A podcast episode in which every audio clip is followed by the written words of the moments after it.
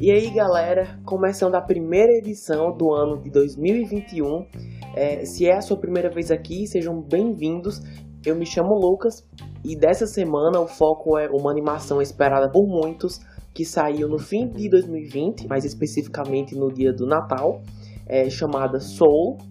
Vale relembrar que quando a animação só está disponível no cinema, eu falo das duas versões, a original e a dublada. Aqui no caso está disponível na plataforma Disney Plus, mas é, como eu acabei vendo duas vezes, então essa análise vai cobrir as duas versões, certo? Lembrando também que nenhum spoiler será revelado ao longo desse podcast. É, quem não assistiu, fique tranquilo. Da história mesmo, eu vou falar só do que é mostrado nos trailers, nos pôsteres, na sinopse, etc. Então é isso, vamos falar sobre Soul. Alguém aí já se perguntou de onde vem sua paixão, seus sonhos, interesses? Joe Gardner é um professor de música do ensino médio que sonha em ser músico de jazz, mas depois de finalmente ter sua chance e, e, causar uma boa impressão num clube, um acidente faz com que ele acabe numa realidade é, na forma de sua alma. Joe então se vê forçado a embarcar numa aventura para aprender o necessário para retomar sua vida. É dirigido por Pete Docter, um, um, cineasta extremamente reconhecido por ter trabalhado em Toy Story, Monstros S.A., dirigiu também Up, Divertidamente, enfim, esse homem tem uma bagagem aí sensacional. Bom, não assisti Soul assim que ele saiu, mas imediatamente a opinião das pessoas que já tinham assistido era super positiva. Eu não tinha achado uma que não tinha gostado, e isso é ótimo, e aumentou muito as minhas expectativas. É, e também pelos trailers, as pessoas já achavam que ia ganhar um Oscar, e depois de ver então já tinham certeza. E quando eu comecei a ver, estava pronto para ser impressionado pela Pixar. Como eu disse, minhas expectativas estavam altíssimas. Aí eu tinha começado, beleza? E assim, tinha se passado meia hora de filme e eu ali, tipo, tá, eu ainda tô pronto, viu, Disney? Na hora que você quiser, eu tô aqui, tô pronto. É, porque até aquele momento Assim, a animação, a fotografia, a música, tava tudo muito bom, mas esse é o padrão de qualidade da Pixar que a gente já tá acostumado, sabe? Eu já esperava encontrar algo parecido. Fiquei até com receio né, no começo de que não ia gostar ou, que, ou de que não ia ver o que as pessoas viram, mas da metade pro final, talvez até antes da metade, me dei conta de que eu tava vendo algo realmente especial é muito fácil a gente se conectar com a história e com os personagens. Esse filme é sobre viver, é sobre a vida e os questionamentos e incertezas que temos durante esse período. E assim, como eu disse, tive que ver duas vezes. Da primeira, não entendi tudo que o filme queria que eu entendesse, mas eu senti o que eles queriam que eu sentisse. Não é estranho? Ou seja, é, eu captei a essência, mas se me perguntassem, sozinho eu não ia saber explicar para alguém exatamente do, do que se trata. O roteiro é muito mais do que, do que só sobre um homem tentando voltar para sua vida e realizar seu sonho, porque não só ele, como todas as experiências ao seu redor, de alguma forma são comentários ou metáforas sobre o modo como estamos vivendo, por mais simples que eles sejam. E das várias, trago algumas aqui, como Todo Mundo Merece Viver. Não precisa ter feito algo incrível como avançar a medicina, ou encontrar a cura de uma doença, ou ser o número um na sua turma ou na sua escola. Claro que ter objetivos é importante, mas não precisa ser a pessoa mais relevante do mundo para ter uma vida com sentido. E que não esqueçamos também que a jornada também importa.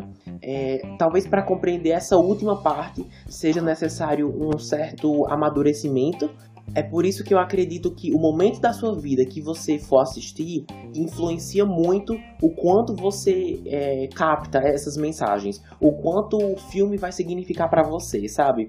Por isso que eu considero Soul mais pro público adulto. Mas assim, claro que, assim como todos os outros filmes da Pixar, é para todas as idades. Claro também que paisagens coloridas, uma música que capte o interesse e personagens também coloridos, isso chama a atenção para o público mais infantil. Mas a história e, e, o que ela tem a oferecer a quem assiste é destinado aos mais velhos, é, adultos, adolescentes, enfim.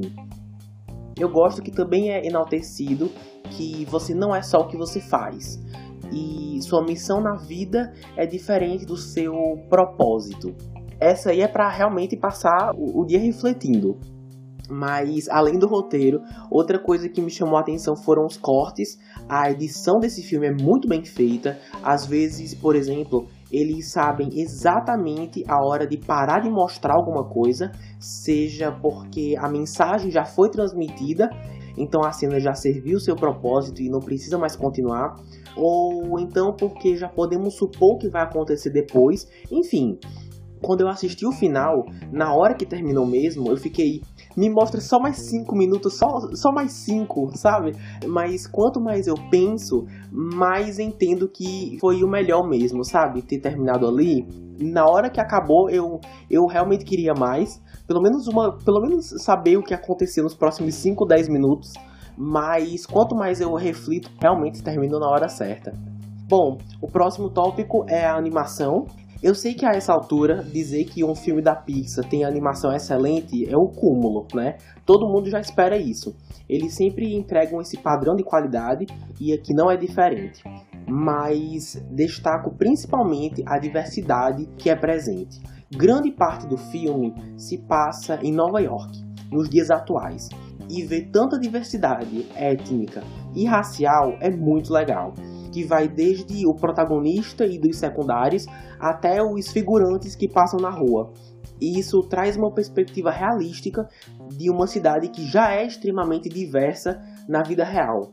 Até o formato dos corpos dos personagens, a gente vê que tem um, certo design, tem um, um biotipo próprio, sabe? E isso também ajuda a trazer a questão da particularidade de cada um, o que é muito legal. E o que casa muito bem com a animação é a trilha sonora. Tanto no, no plano astral lá, é, quanto em Nova York, as músicas são diferentes. E isso ajuda a entrar no clima. Também gostei da escolha de não deixar a trilha muito dramática, quer dizer, dramática em excesso, eu achei na medida certa. Quando o Joe ele se encontrava nesse pré-vida, né? Também a relação do filme com a morte, eles poderiam facilmente ter apelado ou exagerado nesse sentido, mas foi tudo na medida certa. É, mas os meus momentos favoritos eram as performances de jazz, as apresentações, todas as vezes, todas, que alguém ou alguma banda tocava jazz, era simplesmente perfeito. Não só as músicas, mas especialmente a fotografia. Toda a apresentação, as luzes nos rostos dos personagens, o contraste de luz e sombra é a perfeição. Assim, não tenho como dizer menos que isso. Eu, eu não entendo nada de animação, mas imagino quão complicado deve ser você iluminar diversas cores em vários personagens animados e ainda parece realístico. Se você nunca viu esse filme e for assistir, preste atenção nesses detalhes, nessas performances. Essas cenas sozinhas valem uma indicação ao Oscar, com certeza. Mas vamos falar mais da temporada de premiações daqui a pouco, porque agora vamos entrar na categoria dos personagens. Joe Gardner é interpretado por Jamie Foxx na versão original e Jorge Lucas na dublagem brasileira. Como disse antes, é um professor apaixonado pela música, cuja alma se separou do corpo né, após um acidente. E logo no primeiro ato, no início, a gente já vê que Joe é alguém que ama o que faz. E apesar de ensinar música não ser o seu grande objetivo, ele não faz isso com desgosto não é alguém com a vida perfeita, mas tá sempre esperando alcançar a chance que sempre quis, sabe? Uma oportunidade de ser reconhecido pelo talento que tem, fazendo o que gosta. Todo mundo, pelo menos uma vez, deve ter se identificado, seja pela jornada ou pelo que aprende com ela. Eu não só senti que estava acompanhando a vida do Joe, mas também aprendendo junto com ele certos momentos que ele começa a refletir sobre alguma coisa, é inevitável a gente refletir também, porque também se aplica ao público. E assim, sobre as vozes, ambas são ótimas. Não acho que eu tenha uma preferida, que quem viu legendado se beneficiou mais do que quem viu dublado, não. As duas são de ótima qualidade e eu não senti minha experiência sendo diminuída nenhuma vez por nenhuma das duas versões. Ah, eu acho que a voz do George Lucas é muito parecida com a do Jamie Foxx. Tipo, se ele falasse português, claro, isso ajuda também. E antes de irmos para a próxima personagem, quero dar crédito também para John Batiste. E quem é John Batiste? É simplesmente as músicas que o protagonista compõe e toca no filme, na verdade o, responsável é ele, que ele é um artista, né, muito talentoso e, a Pixar chamou ele para trazer um olhar mais artístico e, e compensou demais. Suas músicas são muito boas. A próxima é 22 que é interpretada por Tina Fey em inglês e, e Carol Valença na versão brasileira. E ela é uma alma é, que existe no pré-vida, que possui uma visão turva e pessimista da vida em si. É, as duas também estão ótimas, também não tenho uma preferida. Ambas dão vida a alguém que, pelo pouco que lhe foi dito ao longo de sua existência sobre a Terra e como ela é, não tem vontade de viver, não tem curiosidade de, saber como é, por achar que já sabe o suficiente. Assim, sem spoilers, mas é através dela que nós temos uma, uma perspectiva mais do nosso dia a dia e do que nós deixamos passar, muitas vezes por estarmos muito ocupados ou apressados para fazer alguma coisa e acabamos perdendo as, as minúcias, digamos assim, que ocorrem ao nosso redor e muitas vezes nós não vemos me senti um pouco representado. É muito interessante mesmo. Um, certo, um dos últimos tópicos que eu gostaria de trazer é assim: eu não sei vocês, mas enquanto assistia, Soul em certos momentos me, me lembrava outros filmes, como La La Land, mais na parte das performances de jazz, é, divertidamente, porque é o mesmo diretor, né? Então algumas coisas são vagamente semelhantes em relação ao visual e sem contar com as explicações de por que nós somos do jeito que somos, que também é abordado divertidamente, enfim. E por último, percebi uns traços assim de semelhança. Posso estar ficando louco, mas percebi semelhanças com A Origem, o filme do Christopher Nolan, que é estrelado pelo DiCaprio. Não sei se mais alguém sentiu isso, e o pior é que eu nem posso aprofundar muito, acho que isso envolveria spoilers, mas é isso aí. É bom, Soul teve um orçamento de 150 milhões de dólares e não se sabe até agora quanto a Disney já arrecadou, porque como o lançamento não foi nos cinemas, eles não têm a obrigação de compartilhar os números.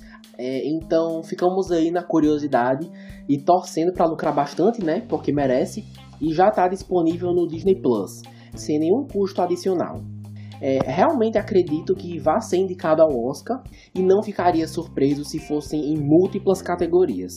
A Disney já tem um histórico de filmes que marcam presença nessa premiação e não acho que com esse filme seja diferente, porque Soul é uma obra bem intelectual, relativamente complexa, é, bastante filosófica, com personagens muito cativantes e uma história que vai te deixar refletindo, principalmente para o público mais adulto.